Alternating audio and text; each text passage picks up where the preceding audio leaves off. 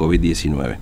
El último, me dicen, buen día Fernando, mandá al móvil por la avenida Néstor Kirchner, mucho accidente de tránsito, yendo a la Nueva Formosa, mucho accidente, los controles policiales, un desastre. Me dijeron, sí, que en la Nueva Formosa hay el control, eh, un desastre, no dejaban pasar a nadie, murió gente, bueno, eh, perdón, lloró gente y demás, para poder pasar, la verdad que tremendo, ¿no?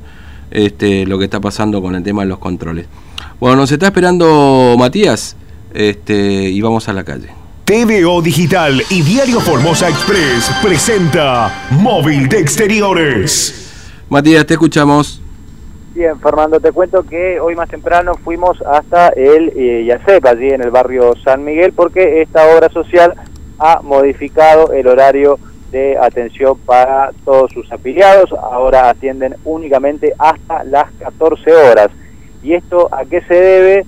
Se debe justamente a este nuevo DNU, ¿no? de este confinamiento estricto como lo ha llamado el gobierno nacional, al cual adhirió la provincia de Formosa también. Y pudimos hablar con el doctor Claudio Samaniego, quien es justamente el interventor de esta obra social, que nos explicaba eh, el motivo. ¿El motivo de qué? Bueno, ahí lo perdimos a Matías. ¿Estás Matías? ¿Ahí? Ah, ahí está, ahí está. ¿Qué tal? ¿Qué tal?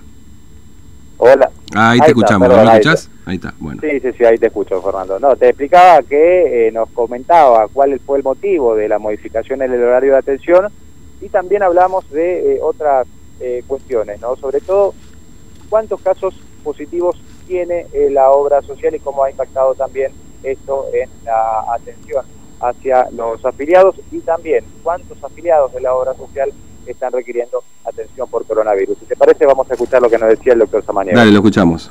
Doctor Samaniego, muy buenos días. Bueno, eh, ¿cómo está trabajando eh, el IACEP ahora con estas nuevas restricciones de este nuevo confinamiento? buenos días.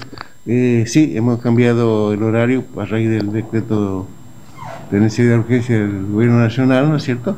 Que a las 6 de la tarde termina todas las actividades. Por eso hemos resuelto que vamos a atender el corrido, digamos así, de 8 a 14 horas. Ahora, ¿cómo viene la atención, eh, doctor, más allá de la cuestión de eh, el horario, teniendo en cuenta que hace unas semanas atrás abrieron una nueva oficina en el circuito 5? Sí, eh, estamos creo que trabajando bien. En el circuito 5 todavía no hay mucha cantidad de gente, pero paulatinamente se van enterando, van acostumbrándose a irse allá también. Hay mucha gente inclusive de de acá del centro de otros barrios que están yendo al circuito 5 a conseguir su medicamento y sus autorizaciones. Claro, es decir que ayudó un poco a descomprimir lo que uno podía ver eh, antes de esa apertura aquí en la oficina central, ¿no? Sí, por supuesto que ayudó un poco. Creo que todavía no están acostumbrados, digamos así, los afiliados a irse allá, pero poco a poco creo que va a ser aquel un gran alivio para acá, para el, nivel central, digamos así.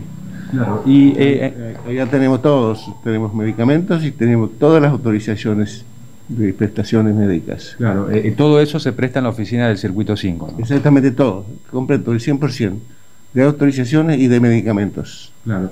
esto para tratar justamente de que la gente no venga y no haga fila aquí afuera o, no vaya a otros lugares que tengan la posibilidad, digamos, de quedarse allí en el, en el circuito 5. Ahora, doctor, eh, ¿cómo viene la cuestión de eh, los protocolos de atención que se están utilizando ante esta situación que es de público conocimiento que tenemos aquí en la capital? Sí, bueno, eso lo estamos tratando de cumplir, digo, porque la gente le cuesta entender todavía, desgraciadamente, que tiene que guardar los dos metros de distancia, que tiene que, que cumplir los protocolos del 100%, pero bueno, estamos ayudando, el servicio de seguridad nuestro continuamente está recorriendo las escuelas y recomendando a la gente que, tenga paciencia y que cumpla las normas, porque estamos verdaderamente en una situación crítica, vamos a estar en una situación crítica. Claro, eh, esto afecta a muchas oficinas públicas, ¿no es cierto? Eh, aquí en la oficina de YACEP también eh, afecta, digamos, personas que por ahí se encuentren aisladas o, personas que por ahí han resultado positivos? Nosotros tenemos en total hasta ahora 23 infectados. Eh, eh, eso nos quita mucha cantidad de gente para atender, a, ¿no es cierto? Eh, hay oficinas enteras que se cerraron por un tiempo, dos, prácticamente todo lo que sea de finanza y, por ejemplo, computación se cerró totalmente en esa oficina por 14 días. Y bueno, eh, lo de farmacia, atención, se van contagiando, por suerte, de a poquito, digamos así, por suerte en ese sentido, ¿no? Y hasta ahora tuvimos solo muerto, tuvimos un, empleado, diría ser muerto también. Así que nos afecta como a todo el mundo, nos está afectando verdaderamente eh, bastante mal, digamos así. Claro, sí, no, nos afecta y nos golpea a todos de cerca, eh, doctor. Y hablando de la misma cuestión, el EACEP también firmó convenios para que los afiliados puedan atenderse.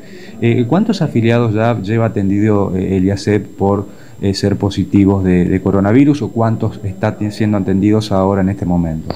Eh, yo no tenía exactamente la noticia de cuántos, pero los sanatorios están completos, digamos así.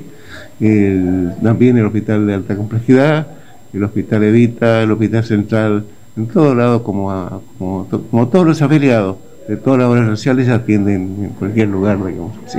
en el lugar que consiga cama, eh, porque en este momento tampoco nos, nos, sobran, pero por suerte hasta ahora no tenemos problema de, de falta de cama, pero sí, tenemos que cuidarnos mucho porque eh, la situación viene bastante mala. Claro. Tuvimos varios días de mil casos Ojalá que ahora con él se mantenga estos 700 que, dio dos días seguidos y, y esos mil dentro de 10 días se va a hacer bastante. Y yo creo que inclusive más, eh, creo que no, ninguno de nosotros no tenemos un amigo o un pariente o algún conocido que no haya fallecido. Así que eh, la cosa es grave. Claro, es una situación muy grave. Eh, ahora, doctor, cuando usted eh, dice esto de la cuestión de las camas, en, en, sobre todo en las clínicas. Hay algunas clínicas por ahí que ya tienen la totalidad de las camas y la obra social tiene que tratar de derivar a otras clínicas privadas a los pacientes. Ellos trabajan en red, así que por suerte cuando no hay un, en un sanatorio lo derivan en otro, así que o lo derivan en el hospital, así que trabaja, trabaja todo en red. Así que no, en ese sentido por lo menos no, no hay problema de, de decir, bueno, a un paciente no lo internamos. Doctor, para no abusar de su tiempo, entonces, este nuevo horario de atención, eh, ¿hasta cuándo va a, a, a, regir, digamos? Y esto rige hasta que el decreto de necesidad de urgencia modifique, modifique el, digamos, el, y a las 6 tenemos que estar en casa, porque lo contrario, antes teníamos hasta las 5, pero acá después de las 5 tenemos que necesitar dos horas y media o tres horas para rendir, para eh, terminar los trámites y los, los, la gente salía a las 8 de la noche y eso eh, ya es imposible. Bien, doctor Samaniego, muchas gracias, muy amable. Gracias a ustedes. Bueno, este, entonces hasta las 14 horario corrido, ¿no? Exactamente, Fernando, hasta las 14 horario corrido, eh, haciendo hincapié también en que la oficina del circuito 5 da el 100% de... Me dice que va muy poca gente a la oficina del circuito 5. Sí, sí, sí, sí va muy poca gente y bueno, es lo que tratan eh, desde la obra social, como de concientizar o informar si se quiere para que la gente no tenga la necesidad, al menos la que tiene, mm. de trasladarse hacia el barrio de San Miguel porque ¿qué tal? lo que sea atención de farmacias, eh, órdenes médicas, etcétera, ya se está brindando el 100% en la oficina del 5 eh, y tratan de descomprimir de esa forma lo que está pasando eh, en estos últimos días, o pasa siempre en realidad, en el IACEP allí en el barrio de San Miguel. Hoy de la mañana nuevamente, Fernando, bastante gente haciendo fila allí en la en la obra social, ¿no? Eh, y ellos notan eso, no está eh, dando el resultado, si se quiere, que se esperaba, pues era el de descomprimir justamente la cantidad de gente que asiste a la casa central de la obra social. Y bueno, fue en ese lugar en donde se registraron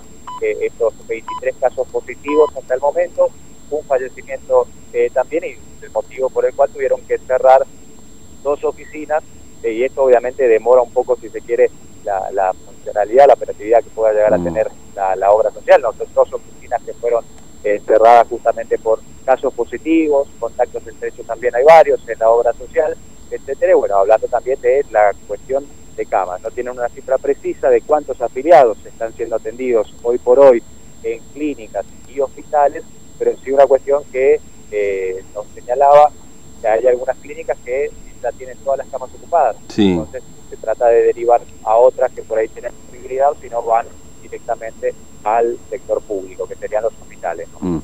Bueno, Matías, gracias. ¿eh? Hasta luego. Hasta luego, Fernando. Bien, 10 y 31 de la mañana. Hacemos una pausa y ya venimos.